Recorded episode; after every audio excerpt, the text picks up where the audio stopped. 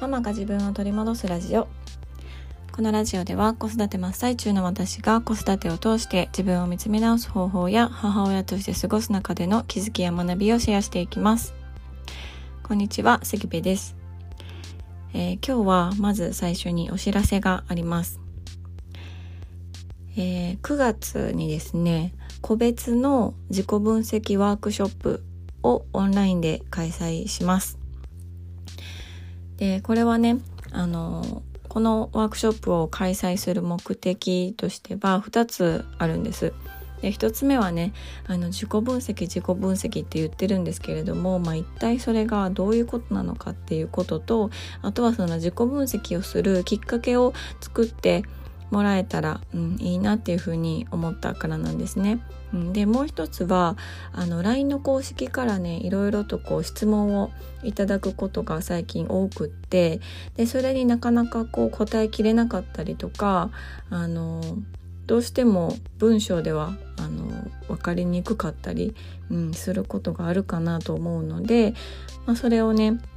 あの1対1でお伺いしてあの私なりにそのズーム上でね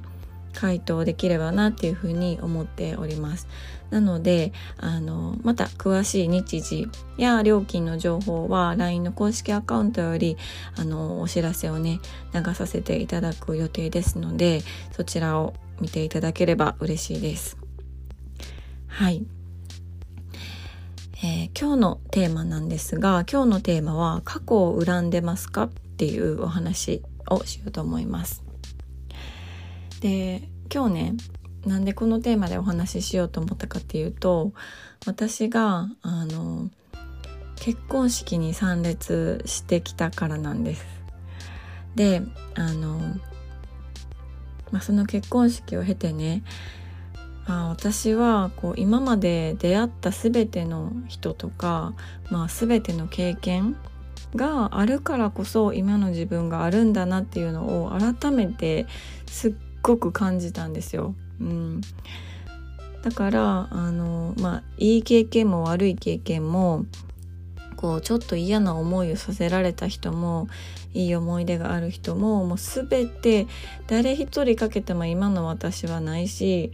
何一つその経験がかけても今の自分自身っていうのはあの存在しないなっていうのを感じたんですね。うん、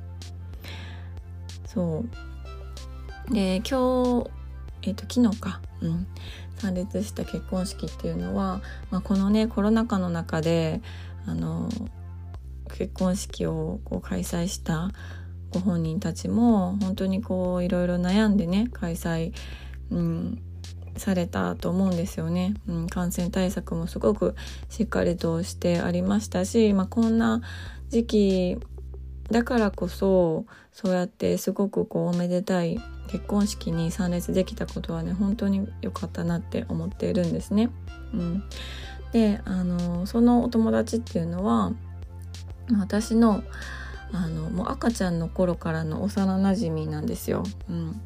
で幼稚園と小学校中学校が一緒でで高校は離れました、うん、で小学校の頃はね本当に毎日遊んでいたりとか一緒に毎日あの帰ったりね、うん、すごく長い時間あの時間を一緒に過ごして、まあ、本当にその友達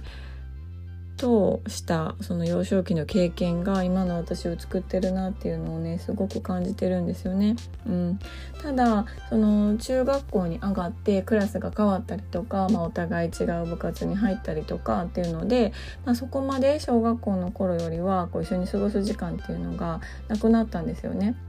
で高校になって変わったりとかあのもうね大学になって私も一人暮らいお互いに一人暮らしをして全然違う場所に離れてしまってっていうことであの本当にね会ったのももうほんと何年ぶりとかでした。私の結婚式にも来てくれたので、まあ、その時ぶりですかね。うん。だいぶあの期間が空いてました。ただあのそこにね参列している他の友達も中学校の友達であったりとかあのあまり話したことはなかったけれども、まあ、あの顔は知ってるなとか名前は知ってるなっていうような方もたくさん参列されてたんですね。うん、であのその結婚式をねこうあの結婚式に参列してその後にいろいろ考えていた時に本当にこの全ての経験とか出会った人が今の今日の私を作っているっていうまあ当たり前のことなんですけどそれをめちゃくちゃ感じたんですよね。うん、ってなった時にその、まあ、私の経験とか過去とか今まで出会ってきた人っていうのをあのいい思い出にするいい経験にするかどうかっていうのは今の私にかかってるなとも思ったんですよ。うん、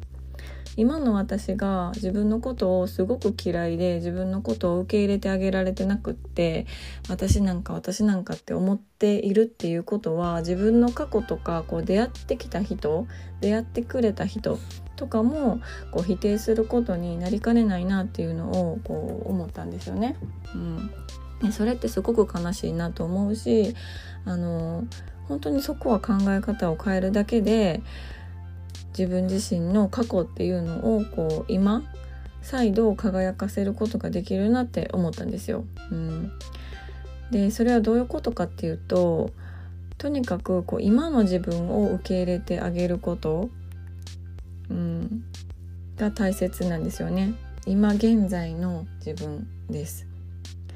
そう今自分今の自分を受け入れてあげることで過去の経験であった人をこう恨まずにいけていけるしそうなるとこう全ての出来事とかその全ての出会った人たちにめちゃくちゃ感謝できると思うんですよね。うん、で私はねなんか本当にそれを思っていると結婚式ですごく幸せな気持ちを味わったっていうことも相まってなんか今の私の状況とか今までの経験にめちゃくちゃ感謝することができたんですよ。うん、でその感謝の気持ちでいっぱいになった時ってもうなんかこの上ないぐらい幸せな感情になるんですよね。うん、でそれって本当に自分の考え方見方次第だなっって思っていて自分の心がそういうふうにあの自分がね自分で自分のことを受け入れてあげれることができるだけでそんな風に過去のことを思えるし感謝が溢れてきて幸せだって思える、うん、のであれば常に、ま、そういう状態で自分自身がねいたいなっていうことも思いました。うん、でみんなね本当にこういろんな経験をしていると思うんですよそれは嬉しいこととか楽しいことだけじゃなくって悔しいこととか悲しいこととかなんか許せないこととかもたくさん今まであるんじゃないかなと思うんですよね誰しも。うんでまあいろんな人と出会ってきていろんな関係があって、まあ、傷つけられたり時には自分が誰かを傷つけたりとかねいろんなことがあって今があるわけなんですけどその過去をこううん恨みながら生きていくっていうのはすごく辛いしどうせ同じ生きていくのであれば過去を恨まずにね過去に感謝して生きていけるようなこう考え方ができればすごく幸せだなっていうことをねあの感じました。であのまあ、今はねコロナ禍なのでお酒の提供とかも全くなくってで二次会とかもね開催されなかったんですけど私はこの幸せな気持ちをこの余韻に浸りたいと思ってあのその後ねちょっと一人であのお抹茶を飲みに行きましてあのめちゃくちゃ幸せな余韻に浸りながらあのお家に帰りました。で家に帰るとあのめちゃくちゃ現実が待っておりました。はい。そんなことで今日はあの過去を恨んでいますか？というテーマでお話をしました。で過去を恨むか恨まないか過去に感謝できるかっていうのは今の自分を自分が受け入れられるかどうかにかかっているっていうふうに思うという話でした。最後まで聞いていただきましてありがとうございます、えー、今日も素敵な一日になることを願っております。